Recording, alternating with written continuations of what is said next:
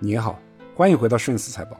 二零二四年，美联储能迎来降息吗？我们该如何应对？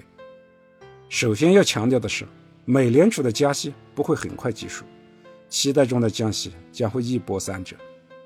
美联储加息的目的是收割东方大国的财富。美联储所说的抑制国内通胀，那只是借口。如果他真的是为了抑制通胀，取消或者降低中美的关税壁垒，立竿见影。如果真的是要降低国内通胀，搞好中东的关系，原油价格下来效果更好。但是美联储都没有这么做，还火上浇油，这不是明摆着的吗？醉翁之意不在酒，所以别想着美国的通胀一下来，美联储就降息，哪怕未来不加息，也会维持高利息一段时间。就在高利息状态下和你东方大国博弈，看你的美元够不够用，坚不坚持得住。现在我们和美联储正是在比耐力的时候，就是看谁先投降。加息的副作用对美国来说是明显的，日子最难过的当然是美国的银行业，国债利率飙升，导致银行亏损严重，濒临破产。美国的债务高企，还在不断的突破债务的上限，高利率导致每年他要还的利息也成为了负担。高利率同时也在伤害着美国的企业。让企业的融资成本变高，经济有走向衰退的可能。很多观点都认为，相对于东方大国来说，美国更坚持不住，会更加着急的忙于降息。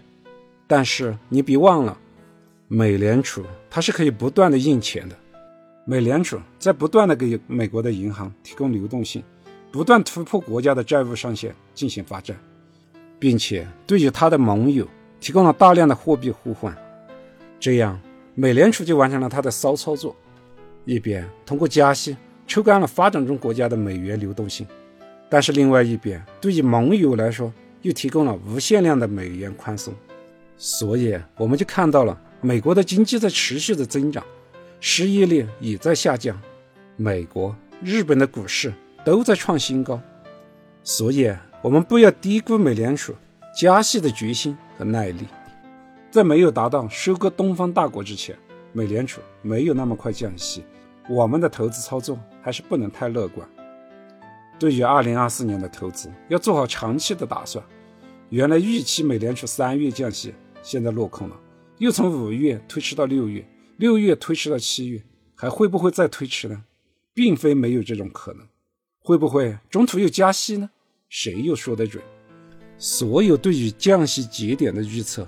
都是没有意义的，只能说长期来看，美联储不可能长期维持在高利率，降息迟早会来，但是否能够达到预期的那样，下半年降三到五次，这个谁也说不准，说对的那可能也是运气好，刚好蒙对。不管今年降不降息，我们国内的经济肯定都是回暖了。既然最终还是收割不了我们，美联储啊最终还是只有放弃高利率。毕竟，在高利率之下，美国自己的压力也很大，所以在接下来的两年中，降息迟早是要来的，只不过没有资本市场所预期的那样来得早。我们个人的投资做好长期策略就好，要能够抵抗短期的波动，要能够抵抗预期的降息迟迟不来，资本市场预期落空的波动，要能够抵抗在贸易上搞点小动作所引起的资本市场。相关标的的波动，最近的药明康德就是个很好的例子。还要能扛得住长期美元高利率所引发的某些国家扛不住被收割所引起的市场波动，特别是欧洲经济体。不使用杠杆资金就是防止这种风险最好的策略，特别是在权益类市场。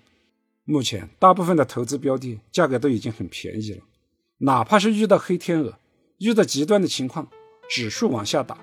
但是拉长时间来看，肯定都会涨回来，并且会回到比现在更高的位置。但是如果使用了杠杆资金，一次的极端事件就有可能爆仓，我们的投资就再也没有能够坚持到天亮的资本。就像春节前的需求产品一样，价格再低也有可能被击穿，全部被动清仓，被迫离场。个人用于风险投资的资金。一定要做好长期的资金配置计划，亏了要能够坚持，不可把短期要用的钱进行风险投资。真的要用的时候，如果还没有坚持到赚钱，那也只好亏损离场了。我们现在已经是全球第二大的经济体了，大国的博弈会一直存在下去，彼此之间相互出招，保不齐哪天又来个黑天鹅事件。所以，做好长期的资产配置策略是非常必要的。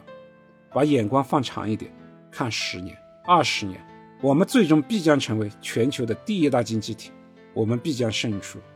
投资就是投国运，看好我们的国运，坚持就好。感谢你的聆听，顺思财宝，下期再见。